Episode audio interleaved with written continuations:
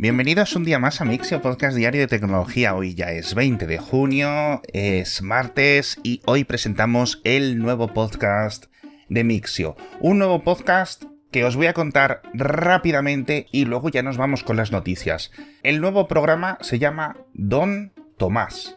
Es un nombre muy particular, pero aún así yo creo que es un nombre mucho mejor que Mixio. Siempre he pensado, digo, ¿debería de cambiarle el nombre a este programa? No lo sé. El caso, Don Tomás es un programa que voy a presentar junto con mi amigo Ramón Medrano, uno de los ingenieros de Google en Zurich, y en el que vamos a hablar de plataformas digitales descentralizadas. Sabemos que va a ser un programa pues con una audiencia reducida, pero la pasión y el interés que tenemos tanto Ramón como yo por este nuevo auge de este tipo de tecnologías no la podíamos dejar escapar. El programa se llama Don Tomás porque es un chiste con Mastodon.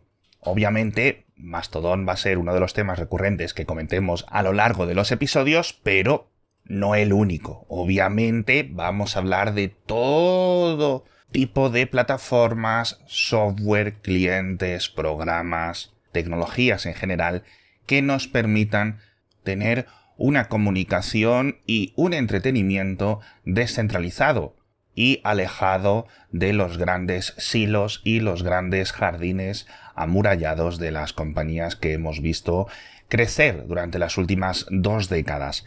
Nos gustaría, por favor, que lo escucharais y que os suscribierais. Así que ya sabéis, en la misma plataforma de podcast donde estés escuchando esto, busca Don Tomás, como si fuera el nombre de tu abuelo, y ahí verás una carátula verde y azulada con un montón de iconitos muy bonitos que nos han quedado y el primer episodio en el que hablamos de toda la historia detrás de ActivityPub, que hay un montón de cosas maravillosas y que se remonta a hace más de 15 años, para que veamos que todo esto de Mastodon, que está teniendo un impacto y una maduración estos últimos meses, realmente ha tenido una historia muy bonita y muy profunda durante mucho tiempo. Con esto que ya sabéis que no me gusta mucho promocionarme a mí mismo, pero me hacía mucha ilusión. Y agradeciendo de nuevo a Ramón por tomarse la molestia de grabar conmigo. Nos vamos a las noticias tecnológicas. La primera era una cosa de la que no quería escribir ni hablar en este podcast y es la aprobación del texto definitivo, después de múltiples años de triálogos, de las nuevas normativas de la Unión Europea para las baterías tanto de móviles, smartphones, tabletas, portátiles, motocicletas, coches, etc. Y lo hago porque he visto muchos titulares confusos y en otras ocasiones erróneos y creo que los oyentes y los lectores del boletín se estaban quedando con una impresión equivocada de lo que iba a suponer esta nueva normativa cuando entre en vigor en 2027.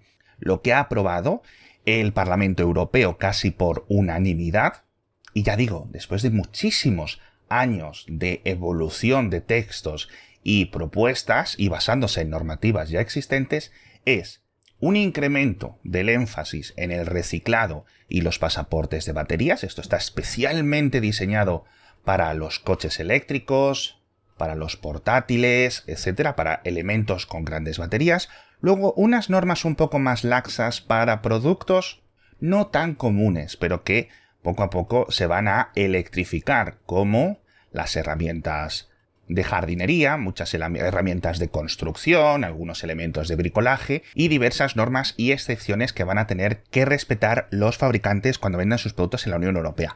En el caso de los smartphones es lo que más confusión ha creado.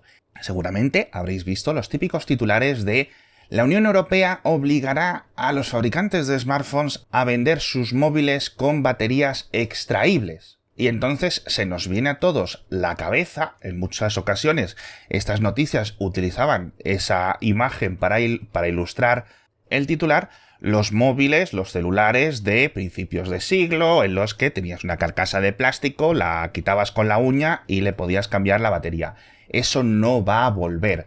No porque lo diga yo, y ciertamente la ley no lo bloquea. Lo que la ley dice es que smartphones, tabletas y portátiles deberán de tener unas baterías que puedan ser intercambiadas por el consumidor sin necesidad de herramientas especiales. Es decir, el gran cambio, o el único cambio, es que no pueden poner unos tornillos muy raros o unos tornillos que solo fabriquen ellos y que te obliguen a ir a un servicio técnico simplemente para retirarlos y poder cambiar la batería. Y una vez que puedas acceder a ello, en la mayoría de productos modernos, con una ventosa retiras la parte trasera del teléfono y luego sabréis que muchas baterías están sujetadas con unos pegamentos de sujeción muy específicos. Esto tampoco lo permite la nueva normativa. Es decir, que va a haber algunos cambios, pero van a ser tan ligeros y tan basados en las ya existentes normativas sobre el derecho a reparar que no vamos a ver apenas ningún cambio perceptible comparado con lo que estamos viendo hoy en portátiles, en smartphones y similares por parte de la mayoría de los fabricantes. Hay algunos fabricantes que lo hacen un poco peor, pero esos casos nos los vamos a quitar ya con las actuales legislaciones del derecho a reparar. Espero haberlo explicado bien, quizás le he dedicado demasiado tiempo a una noticia que realmente no quería comentar, pero bueno. Siguiente noticia, nos vamos hasta Barcelona, porque un equipo de científicos y de médicos que llevan bastantes años trabajando en esto han conseguido que un cordero prematuro sobreviva durante 12 días en una placenta artificial lo cual es un gran éxito, no solo a nivel veterinario, sino científico en general. Es un proceso increíblemente complicado, no solo la fabricación de la propia incubadora y de la propia placenta, sino el transporte de la placenta de su madre biológica hacia ese nuevo saco donde unas máquinas se encargan de enchufarse al cordón umbilical del el cordero sin que en esa transferencia, en ese salto, en ese trasplante, se dé pie a ningún tipo de infección, a ningún tipo de que alguna bacteria presente entre o se dañe, etc. Y las máquinas empiezan a dar el oxígeno, los nutrientes y todos los cuidados que se realizan en los mamíferos a través del cordón umbilical. La gestación extracorpórea es algo que nos parece increíblemente futurista, estos científicos lo están avanzando bastante. Me suena de algún caso similar en Norteamérica hace unos pocos años, pero no sé si tantos días, y lo que quieren ahora es tener la hoja de ruta para los siguientes ensayos clínicos, pasar en los corderos a una gestación extracorpórea de un mes, es decir, de tres veces más tiempo, sin que sufra ningún tipo de problemas de salud, y también ir diseñando los marcos éticos y los materiales de las placentas artificiales para bebés humanos. Esto es algo que va a ser increíble en algunos casos de bebés excesivamente prematuros. Esto no es algo que ni a día de hoy, ni a lo largo de esta década, ni de la siguiente vaya a poder criar un bebé desde que es un cigoto. Esto es algo que está diseñado para cuerpos ya mucho más formados. Es cierto que no están listos para entrar ni en una incubadora, pero después de muchísimo trabajo y muchísimos avances, se están en estos pasos.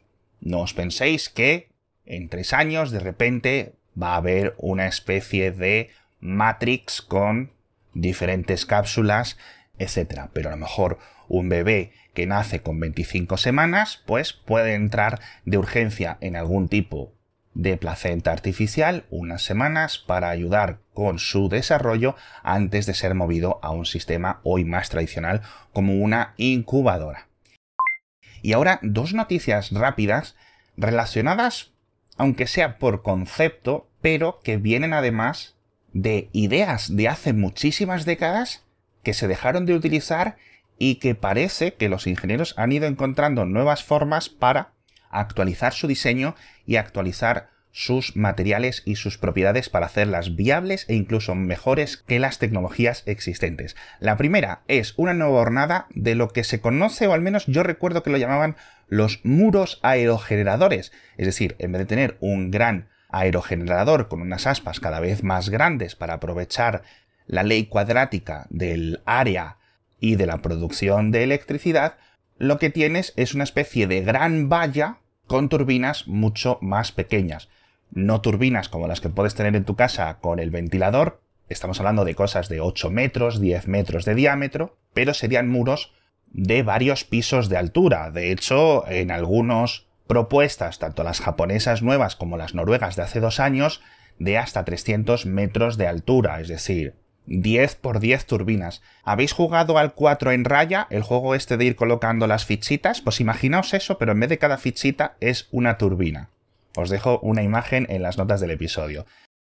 El siguiente avance de turbinas, porque el grupo industrial CFM, que es una empresa conjunta entre General Electric Aeroespacial y el grupo Safran francés, nos han vuelto a contar que les está yendo muy bien con sus nuevas turbinas de modelo abierto para los aviones, es decir, en vez de estar incrustadas dentro de los cilindros que son los populares en las últimas décadas en los aviones, tendrías unas hélices exteriores mucho más grandes que los motores tradicionales que ayudasen con la eficiencia del desarrollo de esos motores.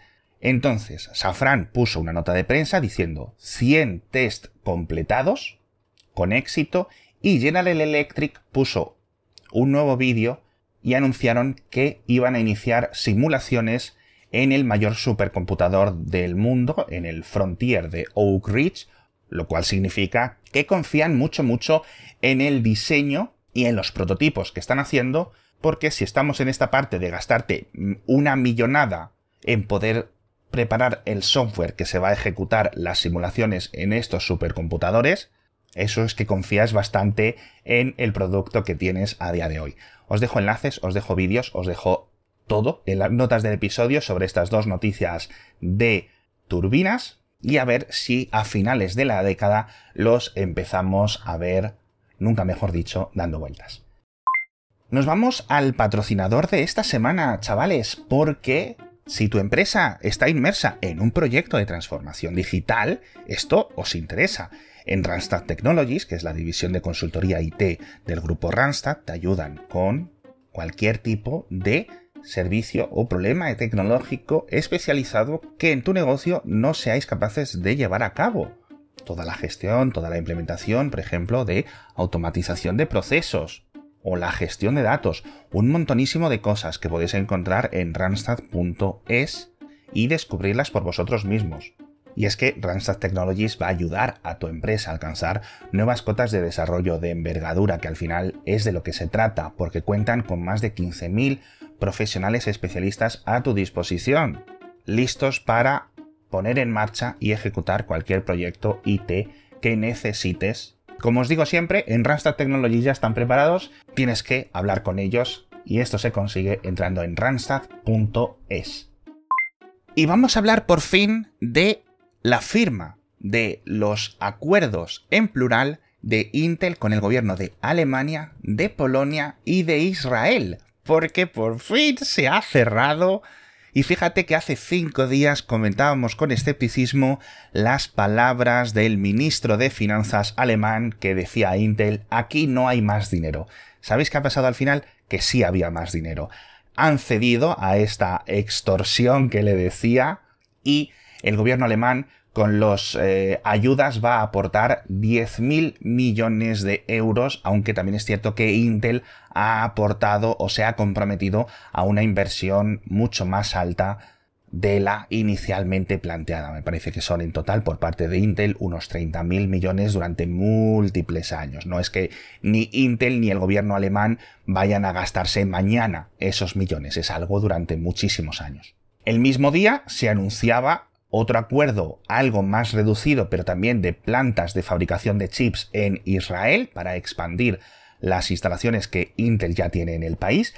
En ese caso parece que el gobierno de Israel se ha comprometido a aportar el 13% de la financiación, lo que según mis cálculos son unos 3.200 millones, que también es mucho dinerito que Intel no tiene que poner de su bolsillo, y en Polonia no sabemos aún cuánto va a aportar las arcas del Estado o los fondos europeos pero también han firmado otro acuerdo con Intel, en esta ocasión no para fabricar chips, sino para ensamblarlos, es decir, coger las obleas que se fabriquen en múltiples fábricas de Intel de todo el mundo, imagino que muchas de las de Alemania o las de Israel y de otros elementos cercanos, por ejemplo, la gran fábrica que Intel tiene en Irlanda, las llevarían a esta planta de Polonia, al menos parte, y ahí convertirían estas obleas, estos grandes de silicio en los chips que podemos utilizar en nuestros ordenadores y dispositivos. Una cosa muy curiosa es que a pesar de que son grandes inversiones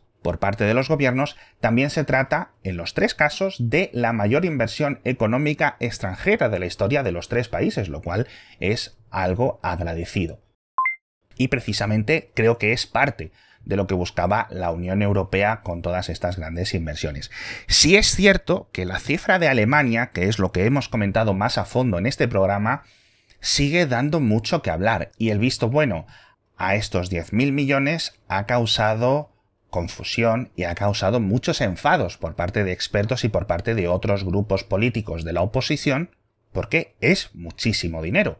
Y además es una narrativa que creo que podéis entender todos. Si se van a crear 10.000 empleos en estas nuevas dos fábricas o dos fábricas gemelas de Magdeburgo en Alemania y el gobierno va a poner 10.000 millones de euros, el cálculo pues lo podéis hacer por vosotros mismos. Cada uno de esos puestos de trabajo le va a costar al gobierno alemán un millón de euros. Entonces, muchos se preguntan, ¿esta es la forma más eficiente de conseguir este tipo de empleos? ¿No hay alguna forma de conseguir empleos de alta cualificación sin que el gobierno te tenga que dar un millón de euros por cada empleado?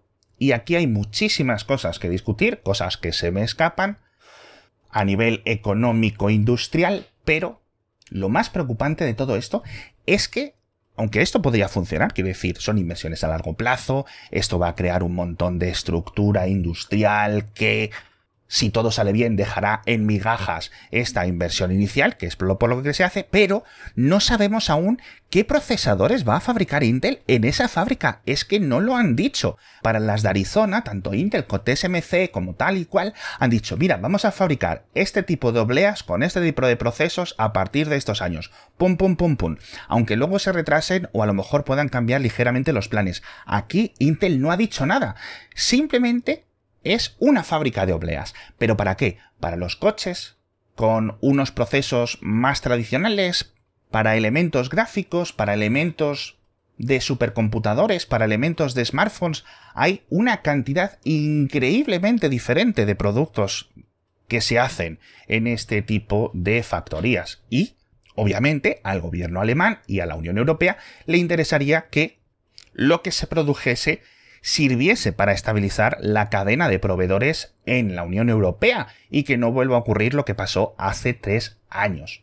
Pero bueno, yo creo que con esto nos hemos expandido ya por todo lo que tenía que dar el podcast. Hay muchísimas más cositas en las notas del episodio. Hablamos de Spotify, hablamos de los contratos millonarios de los streamers, del nuevo cambio de Outlook para Windows 11 y de algo que espero que mañana esté resuelto y es la desaparición de un sumergible con turistas que visitaban el Titanic, que perdió el contacto con el barco a las dos horas de iniciar el descenso y que no se sabe qué es lo que ha ocurrido con él. Y con esto me despido por hoy, recordándoos que os suscribáis a Don Tomás, el nuevo podcast de Mixio en el que habremos en el que hablaremos de descentralización y de tantas y tantas tecnologías interesantes con mi compañero Ramón Medrano. Y nos vemos mañana, otra vez ya a primera hora, con más noticias de tecnología.